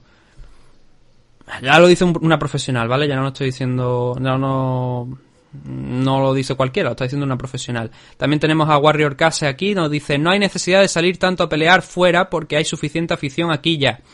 Suficientes peleadores y eventos para salir a pelear fuera por cuatro duros y de esos cuatro duros el manager se queda tres y encima te enfrente con un bomba local que quiere engordar su récord, pues no. Es decir, lo que dice Oscar es que para, para salir, que aquí, dice que aquí hay mucha afición. Yo creo que suficiente. Ahí ya suficiente. Yo no estoy de acuerdo en que pero suficiente. Tenemos luchadores, sí. Tenemos luchadores, Sí. pero afición nos falta, por desgracia. Sí, yo creo que sí. Yo creo que no, nos falta bastante afición. Otra, otra cosa diferente es quizás en boxeo. Kickboxing a lo mejor tiene un poquito más que puede ser que el MMA, pero se está creciendo poco a poco. Tanto como suficiente. No sé si es suficiente, la verdad. Yo creo que no. Yo creo que todavía falta, falta algo. Pero bueno, él dice eso. Dice que aquí hay mucho, hay buenos eventos, la verdad. Y se está haciendo cada vez mejor. Y de hecho hay mucha gente extranjera que quiere venir a pelear en los eventos de, aquí a nivel nacional, lo cual creo que también es bastante positivo. Chuma 1984 nos dice entre el periódico, entre comillas, y el personaje estaba claro que iba a ser algo humorístico. Y tenemos más comentarios que nos dice Pablo Ramos 84. Dice que se considera un samurái y que es el mejor peleador de la historia de España. Y nos deja unos cuantos iconos riéndose. Y luego aquí Cristonita, el Cristonita pone un hashtag que dice cosas nazi. Y JPD nos dice, tu primo huele a rancio que apesta. Dice que ellos fomentan muchos valores y respeto, pero leyendo la entrevista lo único que veo es a un xenófobo con ínfulas de dictador que no para de escupir basura. Huele a mierda seca que tira para atrás por ahí. Creo que es el más... El que más claro, ¿no? El que más en plata dice lo que piensa JPD. Que bueno, cuando dice tu primo huele a rancio, nosotros, eh, yo sé- no, me consta que JPD es oyente. No tenemos nada que ver. No tenemos nada que ver con. Nosotros solamente hemos colgado la entrevista. De hecho, no la he colgado ni yo, ha sido, ha sido Sam, porque ay, es que nos ha llamado la atención. Porque hemos dicho, hostia, ¿esto qué es? Como. Nosotros estamos ¿A qué punto comentando- hemos llegado, no? Para decir estas cosas. Estamos comentando la entrevista dando nuestro punto de vista y sin faltarle el respeto a absolutamente nadie. No le estamos faltando el respeto a nadie. Sí, pero ya te digo que J, que si nos está escuchando. Sí, no, no, hoy, los señores que no que suscribimos absolutamente nada de lo que dice No, no, la entrevista. opiniones, las opiniones que tenga cada uno y que, que Quitando lo que de que quieren, hay que dificultad para montar eventos en algunas zonas, eso sí, no por la por la vertiente política, pero ya te digo yo que. Sí, sí, sí. Coño, ya nos pasó en. Tarragona. En Tarragona nos pasó que, que tuvimos problemas para montar. Bueno, tuvimos no. El promotor de la última pelea que iba a tener yo, al final se suspendió y no fue por el coronavirus, fue porque se inundó el pabellón y luego el ayuntamiento de la localidad. eh, de la localidad en sí. Tampoco vamos a exponer nada más. Digo, no vamos a exponer nada más porque ya se le propuso al promotor de entrar y no quiso entrar, así que tampoco vamos a Mm. eh, no quiso ayudarnos, no quiso ayudarle al promotor, perdón. No quiso coger y, y alquilarle otro pabellón, eh, le puso bastantes trabas. Entonces, pues. Sí Depende más de la persona, ¿no? De la administración que realmente. Yo creo- de- sí, sí, sí. Indistintamente de del patio colores, político. digamos. Ahora yo quiero darle la enhorabuena a la gente si ha llegado hasta este punto, porque habéis tragado unos valientes, de- chavales. Sí, una hora de metralla ah, política, eh, comentarios que creo yo personalmente... porque, oye, ¿por qué no lo vamos a decir? Yo creo que esos comentarios no caben en el siglo XXI, la verdad. No, la verdad es que, sinceramente, por eso me gustaría que, que el maestro Chinto Mordillo eh, saliera aclarando esto. No digo ya aquí, pero sí que, o en, o en su red, en su, en su página de, de Facebook o Twitter o lo que tenga, y, o en cualquier otra, en otro podcast o en otro periódico, o donde quiera, pero me gustaría que lo aclaras, Ujú. porque queda un poco, no sé, Feo. Insultante sí, y triste. Es que la palabra con la que abrí, con Sí. la que abrí Yo- eh, esta entrevista es triste. Ya de hecho, yo te digo que incluso me han llegado algunos otros comentarios privados que no voy a reproducir aquí, ni voy a decir las personas que, que nos han mandado, pero el... por encima incluso de lo que ha dicho JPD en ese tweet que, no, que nos ha escrito. Y ahí lo, lo vamos a dejar. Ya te digo que quiero pensar que sea una expresión y que no sea lo que piensa. Eso es lo que yo quiero pensar. Otra cosa es que sea. Yo tengo Pero bueno. mis dudas, Ya, ya, ya, Manu. ya. Llegado a este punto yo tengo mis dudas, ¿eh? Ya, hermano, ya, pero Y tú sabes hay por que, dormir, hay que dormir tranquilo por las noches, tío. Yo, duer- o yo duermo súper tranquilo por la noche. Ya. Porque yo no soy el que está haciendo ciertos comentarios ni, ni ciertas Ya. actitudes. Yo lo único que hago es transmitir aquí eso que se dice. No es. Porque ahora seguro que mente no va a salir alguna vez. Es que le estoy dando como, como, oye, como le han hecho a Iker No, no, decir yo lo que sé, está dando hecho- hartavoz a la, a los par- a la, a la derecha o no sé qué, el que le han dicho a Iker Jiménez, que digo yo, pero A ¿qué mí, estás mira, contando? a mí ahora me llegarán, cuando se publique esto, me llegarán mensajes y tal, que alguno que otro me llega, diciendo, oye, tío, es que... Porque ya cuando lo de Pedro Sánchez, de la última vez, hace tres semanas creo, eh, Sí. me llegaron, y decía, oye, tío, pero es que eres un facha. Digo, no, hermano, no, no soy facha. Es que si hay cosas que no me gustan, las digo Sí. y ya está. Y, y ya sabes que la política, para los políticos. No, yo lo que he dicho, que aquí no es un tema ni de izquierda ni de derecha, nosotros vemos actitudes. Eh, no miramos a la persona, vemos lo que hace. Y habrá cosas que haga bien y habrá cosas que haga mal. Por eso digo, a mí esta entrevista me ha parecido... Mm, No encuentro, Triste. la, pal- no encuentro la palabra exacta para definirlo. Yo, te digo, digo triste, que triste, no. este tipo de entrevistas no me gustan, lo voy a dejar ahí. Sí. Voy a dejar, Esta- este tipo de declaraciones no me gustan.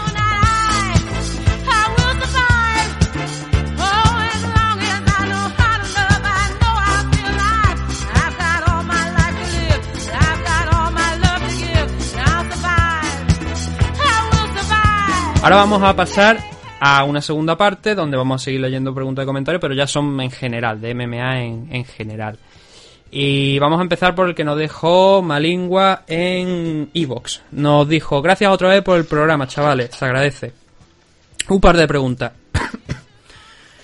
en 2014, Manel Cape venció a Dani Vare. Han pasado seis años ya desde entonces. ¿Cómo pensáis que ha ido la progresión de ambos luchadores en cuanto a subida de nivel? Viendo que, que Manel ya ha conseguido llegar a UFC, ¿creéis que Dani ha progresado al mismo nivel que, que Cape o que este está aún un punto por encima? En definitiva, aunque sé que es muy difícil de decir si creéis que Dani ha progresado lo suficiente como para estar ya al nivel del angoleño. Esa es la primera Sí. pregunta, ahora leeremos la segunda. Responde Sí. tú si Sí, quieres sí, sí, sí. No, no, no, pero sin duda, sin duda. Es que Dani Vares de ahora no tiene nada que ver con Dani Vares de hace, no te digo ya, te, te digo de hace seis años, siete. Mm. Es que no tiene nada que ver. Sí, además, además el combate ese me parece que está, creo que se puede ver por, por YouTube o lo ha subido, fue en Eso ACL. fue, fue en la Fue CL Madrid. En sí. Madrid, Madrid. Creo que él fue el segundo evento, me parece. Segundo. la Fue, cayó por KO, puede ser, sí. No, fue, es que fue raro, porque no, fue una, no, no, fue como que porque gritó. Sí. Porque gritó. Sí, sí, sí, sí. y tampoco, fue no, no sé, no, no quedó muy, muy claro exactamente qué es lo que pasó, porque eh, Dani estaba confuso, Manel tampoco sabía muy bien lo que había pasado y al final, claro, el árbitro paró, pensó lo que tú habías dicho, ¿no? Que, que obviamente pues que Dani había tenido al verbal submission que se llama O Sí. sea, que había como que se había rendido que, o que había gritado y que el, el árbitro lo entendió como que era una, una señal para parar el combate y Manel venció ese- esa pelea por ese motivo eh, yo, yo coincido con lo que tú has dicho yo creo que que sí o sea a mí me gustaría ver una, un enfrentamiento ahora en pleno 2020 2021 de aquí en adelante entre Dani Vares y, y Manel porque, oye, es verdad que los dos han progresado mucho. Sí que es verdad que quizás a lo mejor a ojos de, de luchadores, o sea, de luchadores, quiero decir, de la prensa, digamos, de alguna manera, Dani está, ha sido campeón de Embamba, ha ganado cinturones en Embamba, está en Combate América, va ser- seguramente su, su siguiente pelea va a ser por el título porque está rankeado en primera posición de los rankings Flyweight de Combate América. Pero quizás a nivel internacional la prensa pueda llegar a pensar que Manel es más importante porque eh, además de haber entrado en UFC, ganó el título en Rising, derrotó a Kaya Sakura, que fue el luchador que noqueó a Kiyoji Horiguchi, que lleva una racha increíble de victoria.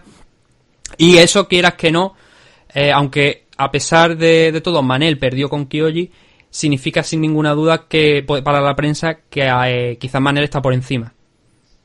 Lo que no quiere decir, como estamos diciendo, que si Dani y Manel se enfrentan nuevamente, Dani no pueda vencerle. Al contrario, yo creo que, que Dani tiene una muy buena oportunidad de vencer a Manel y que las habilidades de los dos han crecido mucho. Que no porque uno ahora haya entrado en UFC hay que pensar que tiene más nivel que Dani Bar, es lo que quiero transmitir, ¿sabes? Que el nivel de los dos es muy alto. Lo que pasa que Dani todavía UFC no le ha dado la oportunidad de entrar ahí. Porque además la división Flyway ha estado ahí moviéndose en una posición complicada, que ahora parece pues que quizás con la firma de Manel pueden revitalizarla un poquito más y que desde luego obviamente esperamos que, que Dani Vare tarde o temprano firme con UFC. Creo que es donde debe estar. Lo primero es Combate América, vamos a ver si le dan esa pelea por el cinturón. Si quieres escuchar Malingua más de, de Dani Vare, te recomiendo si no lo has hecho la entrevista que le hicimos en diciembre. Echa unos cuantos programas para atrás y la encontrarás. Porque entrevistamos a Dani, hablamos todo este tema de- de- también creo que mencionamos sobre aquel combate, hablamos sobre aquel combate de Manel. Sí, sí. Y, y ahí puedes conocer un poquito más a Dani y, y también, por supuesto, seguirlo en redes sociales, ¿no? Para ver, pero ya decimos que aquí la, la opinión, por lo que acabo de escuchar de, de Manu y, y mía, es la misma, que, que sí, que, que Dani ha progresado por lo menos al mismo nivel o incluso hasta más de, de lo que ha hecho Manel. Pero claro, tienen que chocar para ver cómo, cómo, Claro, cómo claro. es ese progreso.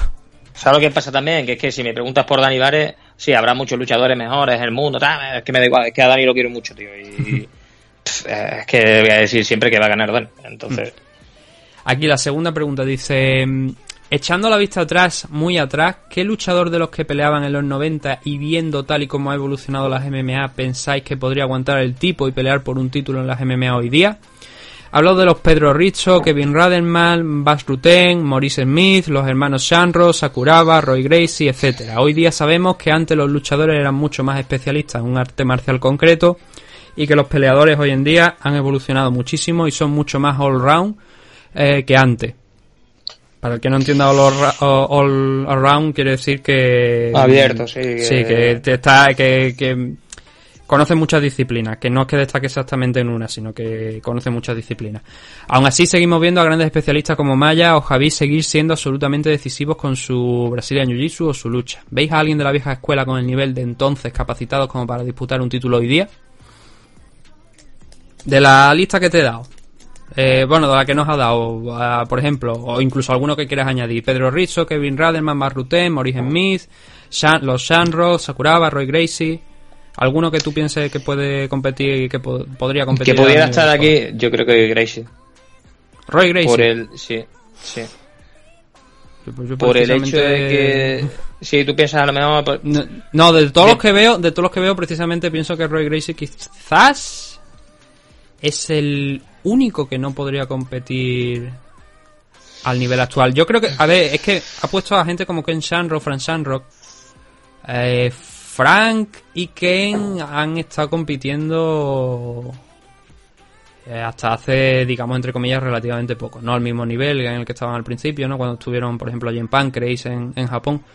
Pero Frank llegó a ser campeón en... De hecho hicimos el Fight Selection, ¿no? Donde perdió el título con, con Kunle. Pero Frank fue campeón de Strikeforce también. Es decir, que Frank, Frank Shanrock está compitiendo al máximo nivel. Y fue campeón en Strikeforce. Sakuraba yo creo que también, aunque porque tenía un estilo peculiar. Lo que pasa es que actualmente es muy difícil. Es muy difícil porque, como dice Malingua, si bien te encuentras con especialistas como Maya o Javi, que pueden es- ser luchadores unidimensionales, entre comillas, que digamos, y aplicarlo lo suficientemente bien para ganar, es porque son auténticos monstruos en lo suyo. Pero sí que ahora mismo hay luchadores muy, muy completos en todos los aspectos. Entonces es muy difícil. Kevin Raderman es un nombre que a mí me resultaría interesante. mm, me habría resultado interesante ver en la actualidad. Porque mm, era un luchador que también, bueno, que estuvo en la época de Pride. Que aquel combate por poco le parte el cuello a, a Fedor. Y Fedor resistió y al final acabó volviendo a la victoria. Pero Kevin Radelman era un tipo arrollador. Digo era porque, bueno, ya supongo que lo, lo sabrá todo el mundo. Falleció ya hace unos cuantos años el pobre. Pero era, un, como te digo, un tipo arrollador que compitió en UFC, compitió con gente de, de, de mucha importancia. Pero era increíble verlo, era un portento físico, ese, ese hombre.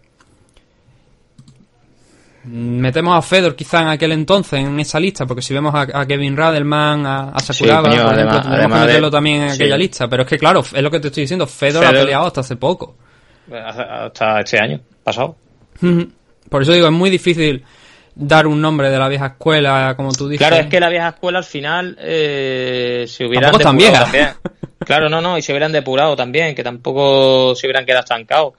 Hmm. Sabe que sí, serían especialistas en, en- en algo, pero seguirían, seguirían avanzando. Quizá eso, que- eso que acabas de comentar sería otro debate, otro debate más interesante, la parte de eh, luchadores que si han sabido evolucionar o no. Por ejemplo, el caso de Fedor, yo creo que Fedor no evolucionó lo suficiente.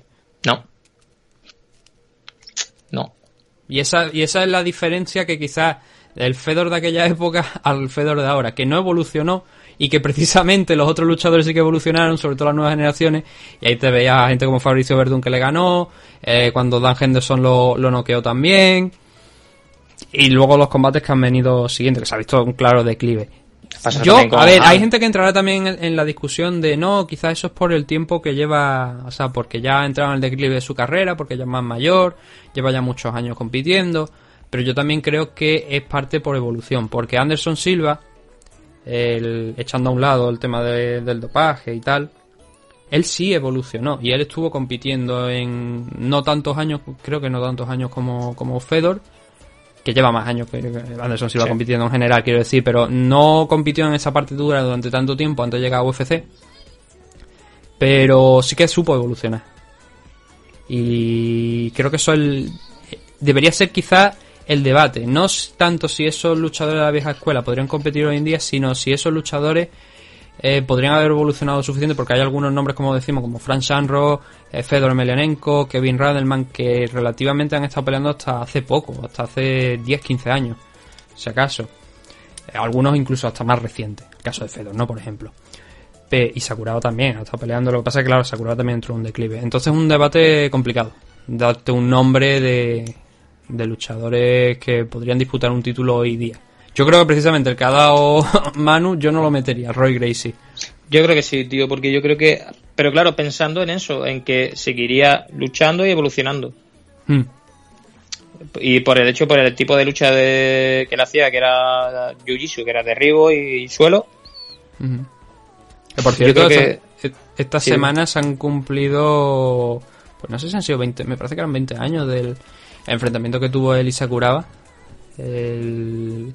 Alien Price, el- ese combate especial, que es uno de los. Es un combate que no le recomiendo a, a alguien que se esté iniciando en el mundo de las MMA porque fueron. Creo que 6 asaltos de 15 minutos, que fue la, Sí. antes de que la esquina de Royce tirara la toalla. Pero es un combate que no le recomiendo porque es un combate lento, es un combate donde no hay mucha acción, pero era muy importante porque era el máximo estandarte de los Gracie por aquel momento contra alguien que había ah, ido poco a poco derrotando a, a los de su familia, como era Sakuraba, y que este era el choque definitivo entre ambos, que Lo más- un torneo. Lo más parecido a bola de dragón que puedes tener. sí. A lo, a lo Goku, tío. Goku, Vegeta, Freezer, venga, vamos, todo. Sí, sí, sí, la verdad que. Pero sí que eran combates largos, tío, de, de, de asalto de eso, de 10, 15 minutos. Sí. Aquel, A aquel, ver. aquel combate en concreto se le dio una. En Pride había alguna, algunos enfrentamientos donde se le daban algunas normas especiales. Además, por supuesto, de esos rounds tradicionales de 10 minutos. Mm. Al primero y luego cambiando ya. Pero el combate de, de Roy Gracie contra Sakuraba fue distinto. Completamente. Porque no había. No había decisión. Se dijo que no había decisión, con lo cual podría estar, podrían estar peleando hasta hoy. de haber sido así. sí, sí, sí. El, solamente se podía por parada, o sea, por KO, por sumisión, porque la esquina arrojara la toalla, como finalmente fue, pero el combate no tenía un límite de tiempo. Y llegaron hasta la. Creo que fueron 6 asaltos, me parece. Eran 15 minutos por asalto. Llegaron hasta la hora y media peleando. Por eso digo que es un combate que no le recomiendo a mucha gente que lo vea. Eh, o sea, no a la gente que se esté iniciando. Obviamente, ya gente que lleve años y quiera ver así algo distinto, sí. Es un combate histórico sin ninguna duda, quizá uno de los combates más importantes y con más historia de todo, incluso yo diría que el que más historia ha tenido de todo el- el mundo de las MMA, de toda la historia de las MMA, más por encima incluso que Javi contra Conor, desde luego, yo creo que Javi contra Conor no tiene tanta historia, más que más allá de los comentarios de, de Conor de hablar y hablar. Esto sí que era una historia importante, el de Roy Gracie contra, contra Kazushi Sakuraba. Y, y se ha cumplido, como digo, este año, creo que han sido 19, 20 años, no recuerdo si fue en 2000, 2001 me parece que fue. Así fue el 1, un 1 de mayo, me parece, que fue el combate. Hace un par de días, simplemente. Pues eso, que esas eran las preguntas que teníamos por parte de Malingua. No sé si tienes que añadir algo más. No, no. Vale, pues entonces seguimos con lo que tenemos por aquí, que es mm, Pelunatón. Aquí en Twitter nos dice, entiendo que con esto de la pandemia y que va para largo, los peleadores que están fuera de Estados Unidos no podrán pelear hasta que les dejen volar allí. ¿Alguna solución? ¿Hacer un evento en Europa entre luchadores de esa zona? No creo que les interese mucho y tal vez ni puedan realizarlo. Estaba hablando de, de UFC. Este es Pelunatón. Estaba Sí, sí, sí. preguntándonos por el tema de eh, eventos de UFC, de luchadores extranjeros. El- la idea era llevar a esos luchadores extranjeros a la isla. A esta isla privada donde se quieren organizar los eventos, que presuntamente, pues bueno, el plan sigue adelante y se está estudiando de hacerlo. Mm, si al final se hace o no, pues no lo sé, pero sí que es verdad que eh, en principio esa isla iba a intentar que se iba a intentar también que fuera para eso, para los luchadores internacionales que pudieran pelear allí. Principal, más que luchadores internacionales, los que no tengan un visado, bueno, ya no tanto un visado, sino que estén viviendo en Norteamérica, porque claro, han prohibido también los vuelos del extranjero desde Europa y sería difícil entrar. Pero los vuelos privados creo que se pueden dar.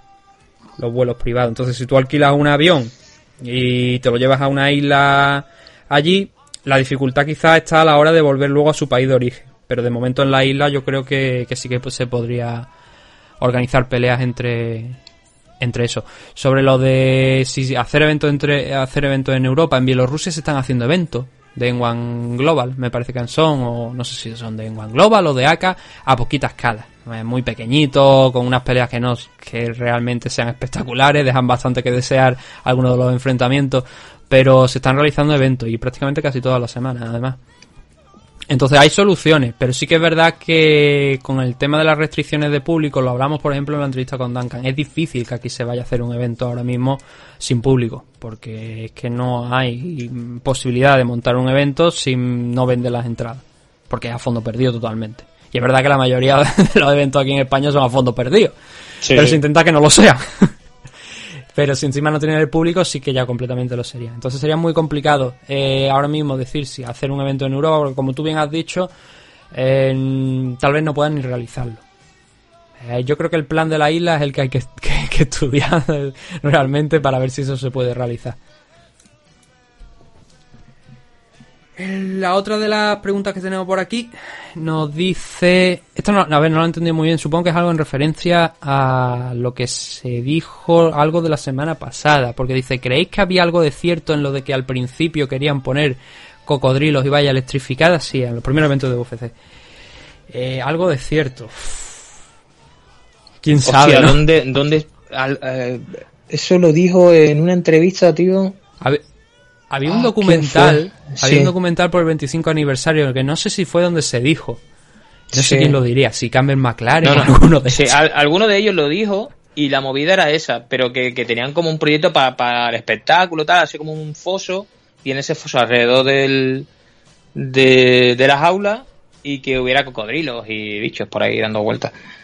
Pero vamos, que era una locura. Algo Sí. excéntrico que, que querían hacer, tal, pero, pero que, que no se hizo, claro, obvio que no se hizo. No, hombre, obviamente no se hizo y si había algo de cierto, pues no me extrañaría nada. Mira, en- la semana pasada estuvimos hablando de con, con Duncan, mm, verá tú, de, de una empresa que había en Japón hace mucho tiempo de, de Pro Wrestling, la FMW, que hacía eventos pues donde había explosiones, donde se hacían eventos con, con agua alrededor, vallas electrificadas y tal y cual. Eh, en Japón sí que se, se hicieron eventos, pero eran de Pro Wrestling. No sería una idea descabellada, una idea extraña sin ninguna duda, pero que a alguien se le ocurriera en algún momento el hacer ese evento de esa manera, podría ser algo factible. Pero claro, en el documental, aquel- no sé si fue en aquel documental, pero como ha dicho Dani, eso se llegó a estudiar en algún momento, pero supongo que al final lo dirían mucho follón, ¿no? Claro, Dale de comer, sí. dale de comer, ah, dale de comer al cocodrilo el que pierda para... Y ya está. Sí, Como el Mortal Kombat, ¿no? Directamente.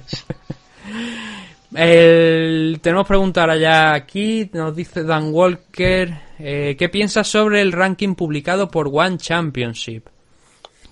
Bueno, pues One Championship, para no sé si Manu conocerá la historia, pero para el que no la conozca, ha publicado su propio ranking, tanto de MMA como de kickboxing, como de Muay Thai, las tres disciplinas que tienen. Y han puesto una serie de, han contado con una serie de periodistas y luego con gente de la propia compañía, como son Rich Franklin y Misha Tate. Entonces, toda la veracidad que le pueda dar a un ranking hecha por unas personas dentro de la compañía, mm, efectivamente, pero deja ahí algo que desea. Como el ranking de UFC. Bueno, pero el ranking de UFC lo hacen periodistas solo. No lo hacen gente de afín a la compañía. Y eso es una cosa que creo, creo que es importante. De todas formas, en sí los rankings lo veo equilibrado. Vamos a decir Yo que no- los veo... No puedo opinar porque no los vi. No, yo, yo los tengo por aquí delante y más o menos sí que los veo equilibrados. Tienen al campeón obviamente en primer lugar y luego tienen al, al retador en segunda posición. Eso es lógico. Y entonces fuera de eso, yo de los de kickboxing y los de Muay Thai tampoco puedo entrar a, a juzgarlo mucho porque no tengo mucha mucho conocimiento tan amplio como desde luego pueden tener otras personas. Pero sí que creo que los de MMA están bastante equilibrados y que mm, si Viviano es campeón, lo normal es que el segundo sea Kevin Bellingham, que si por ejemplo tenemos a- en la división featherweight a Martin Wayne como campeón, Christian Lee como, como retador, pues es normal. Son cosas, son, por lo menos las primeras posiciones son, norm- son normales y son entendibles. El, por ejemplo, el femenino de Muay Thai, que es evidente, ¿no? Tanto kickboxing como Muay Thai. El Fairtex, Stan Fairtex es la campeona en, Muay Thai. Es lógico que sea la, la primera, pero claro, hemos visto lo- el enfrentamiento que tuvo en kickboxing que perdió el título contra contra Janet Todd. Entonces ahí se intercambian las posiciones, ¿no? Tenemos a Janet Todd como primera en, en kickboxing y a- en segunda como Muay Thai. Bueno, como, como primera ranqueada en, en, en Muay Thai, porque si la campeona está por encima. Y luego en el ranking de, de kickboxing tenemos eso, ¿no? Como he dicho, Janet Todd campeona y, y están Fairtes en primera posición. Entonces los veo equilibrados. Sí que es verdad que yo mm, me abstendría de meter a gente de la propia compañía dentro de hace- hacer esos rankings porque siempre puede haber algunos intereses partidistas o de decir eh, Chatri, oye, pues me interesa que pongáis a este aquí más arriba. Pero yo te digo que lo, lo- de momento las primeras posiciones las veo más que coherentes. Hay, es verdad que hay algunos rankings que no llegan a más de 5, pero por ejemplo, también, otro ejemplo, el de el Strikeway femenino. Tienen a, a Tiffany Teo como primera ranqueada y a Michelle Nicolini como segunda. Lo normal es que Tiffany Teo sea la próxima retadora del título de al título que tiene Seon Jin Nam y es por eso que es lógico que esté la primera. Entonces ya digo, mi opinión es que están muy equilibrados y, y que de momento están bien. Veremos ya en próximas fechas. No siempre es más fácil hacer un ranking quizá de 5 personas antes que 10, 15, como hace por ejemplo UFC. La siguiente de las preguntas que nos deja aquí Dan, y que esta es la última que tenemos en el programa, dice, ¿qué te parece las declaraciones de Rena sobre que le gustaría pelear con Seo Han por el título de Rising? ¿Crees que sería una buena pelea? ¿Crees que puede ganar Rena? El... Manu, ¿tú quieres responder esto? Uf, pues es que. Ni idea. Es por, es por- es por darte cancha, porque si no... Es que no, no, de verdad, ni idea. Y además que. Es que no sé ni qué decirte. Vale, el... el... No la primera vez, no sería la primera vez que, que Rena y, y Handerley se ven, porque ya han peleado antes en shootboxing. Lo que creo es que mi duda es si fue una pelea o fueron dos. Y estoy comprobando y solamente fue una, fue una pelea, que la ganó Rena además. Em, Claro, no es lo mismo una pelea en MMA que una pelea en kickboxing. El, bueno, en shootboxing en aquel, en aquel momento. ¿Sería buena pelea? Sí, creo que sí. A mí me gustaría, de hecho, una revancha entre ambas, pero preferiría que fuera en kickboxing antes que en, o, que en MMA. Porque Handerley ha evolucionado ya mucho con el paso de los años y quizás sería gran favorita, a, de hecho la número uno a Tongway a nivel mundial, pero pienso que sería gran favorita a derrotar a, a Rena. Entonces no tiene mucho sentido quizás esa pelea así desde el punto de vista de lo que es la disciplina. En los rankings creo que tampoco, pero sí que es verdad que eh, Handeley ahora mismo no tiene rival porque venció a Yaka, con lo cual mm, otro enfrentamiento contra Yaka podría ser interesante, pero la división prácticamente entre comillas, la poca división que pueda tener Rising en Atomway, se la ha limpiado o por lo menos no hay retadoras ahora mismo relevantes. Entonces no sería extraño ver un combate entre Handerley y Rena simplemente por el hecho de la revancha de aquel combate que tuvieron en, en Shunboxing y ver cómo han progresado ambas. Sería un buen combate, sí. ¿Crees que puede ganar Rena? Me puede tocar la lotería mañana, también, es lo que te quiero decir. Pero en MMA creo que Handerley tiene más las de ganar que, que Rena. Es un poquito quizá hay un detalle importante que el tamaño no es el mismo. Handel es un poquito más chiquitita que, Rena y por ahí quizá Rena podría escaparse. Pero desde luego en suelo a pesar de que mira que ha estado entrenando Rena allí en el en el ABA y con Ayaka Hamasaki eh, evoluciona pero no evoluciona tanto como para a lo mejor derrotar a alguien que sí que sabe cómo controlar la pelea dormirla y que aunque su estilo principal es kickboxing eh, también sabe manejarse bastante bien en el suelo entonces yo no pondría a Rena como favorita, yo daría como favorita a Handerley, lo que, nuevamente repito, no significa que Rena no pudiese, no tuviese opciones de ganar ese enfrentamiento. Y con esto es... esta era la última de las preguntas que teníamos esta semana, de los comentarios, y ha sido bastante largo. De hecho, yo te he dicho al principio 15, 20, o sea, 20, 25 minutos antes de, Sí. sopesar esta mañana lo del tema de la entrevista y vamos por una hora y 25, que esto hay que editarlo ahora. Una hora y veinticinco más. Más o menos, sí, una hora y veinte, Joder. una hora así, mm, habrá que quitar algo a lo mejor de conversación, pero vaya, más o menos ha salido eso. ¿Y qué es lo próximo que tenemos? Pues entre semanas, eh, la previa de UFC 249, Y la semana que viene ya, UFC 249, si todo va bien. Y se celebra. Sí, todo bien, finalmente. sí, todo bien, sí. Sí, porque hablar de que todo vaya bien, me viene a la imagen ahora del muñeco de Little Monty diciendo nada va a salir bien, ¿no? Con, Sí, tío. con el cartelito en el pecho. Joder, sí, sí, sí, sí. Lo pongo siempre, ¿eh? Me hice un, un stick de eso, tío, y lo pongo cada vez que algo sale mal, lo pongo a él, tío. Porque Nada va a salir bien. Joder, nada va a salir bien, tío. Eh, entonces, eso es lo que tenemos por delante. Y bueno, recordaros que nuestros patrocinadores también. Dragon, con la comunidad Dragons, Protege tus piños y eh, también eh, la escuela. Bueno, te dejo a ti que lo digas mejor.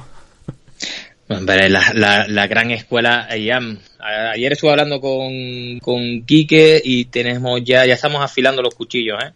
Ya estamos preparando, calentando motores a expensas de que pasemos las fases estas que tenemos que pasar para empezar los entrenamientos. Empezaremos con entrenamientos individuales y e IAM y MMA Zaragoza ya está predispuesto a, dar guerra, a luchar, a darlo todo. Con que muchísimas ganas ya de, de, de respirar reflex, de, porque estaremos doloridos los primeros días y de ir a full, de ir a full a nuestra escuela, a, a nuestra familia, a IAM, a MMA Zaragoza, en calle Valeri, Vade- Vadelio, Valerio, es que no me acuerdo, tío, el nombre de la calle. Y no te la En sabes tú, no me la voy a saber yo, claro. Parque- más fácil, en Parques Venecia, en Zaragoza, que es que nos tenéis ahí, que tienes a, a Camilo para, para lo que necesites, que tú llamas por teléfono y Camilo te lo coge, que no está allí, pero da igual, él te, te, te va a contestar al teléfono. Quique, que lo tenemos frito, 24 horas al día haciendo tutoriales, además si os metéis dentro de la página web de EIAN, que es EIAN, Escuela Internacional de Artes Marciales Mixtas, eh, com salen tutoriales de Quique de cómo afrontar psicológicamente el miedo y alguno que otro más, además de clases de, de yoga y estiramientos y, y alguna otra movida que os va a encantar, os va a encantar. Para ir calentando motores para empezar a entrenar en breve, que ya sabéis, EIAN y MMA Zaragoza. Vamos a por todas, señores. También darle las gracias a Dani Romero de Spaceboxing. Y con eso es con lo que vamos a terminar el programa. Programa denso. el- Yo sé que a la gente no le gusta que se hable de, de temas políticos y tal, pero como era una figura de MMA eh, a nivel nacional, queríamos traer aquí y nos lo hemos pensado y hemos dicho, pues bueno, vamos a comentarlo, ¿no? Ya que esto ha surgido y la verdad es que está generando bastantes comentarios. Y, y queríamos traerla. Eh, un programa que a lo mejor quizás haya aburrido a gente. Ya digo que esta semana nos vamos a ver opiniones de todo el, mu- de todo, de todo el mundo diciendo, ah, es que soy unos facha, ah, es que soy comunista o algo así. Digo, bueno, pues aquí cada uno piensa lo que os dé la gana. y fuera. Pero eso siempre desde el respeto, siempre de- desde el respeto a todo el mundo. Y nada, simplemente pues lo que os he dicho antes. Que sepáis que a lo largo de esta semana pues habrá esa previa de UFC 149 para los suscriptores de, de Patreon y de Evox, a los que les damos las gracias por estar ahí. Y luego ya volveremos con el programa gratuito del domingo con el análisis de UFC 249 si finalmente se celebra. Y lo único que no sé es si tú estarás aquí, Manu. Pues no lo sé ni yo. ojalá, ojalá y pueda. Ojalá y pueda y el trabajo me lo permita. Lo que sea, darte las gracias por haber estado hoy. Un placer como siempre. Y a vosotros, nos vemos dentro de unos días aquí con mucho más MMA Adicto. Vamos.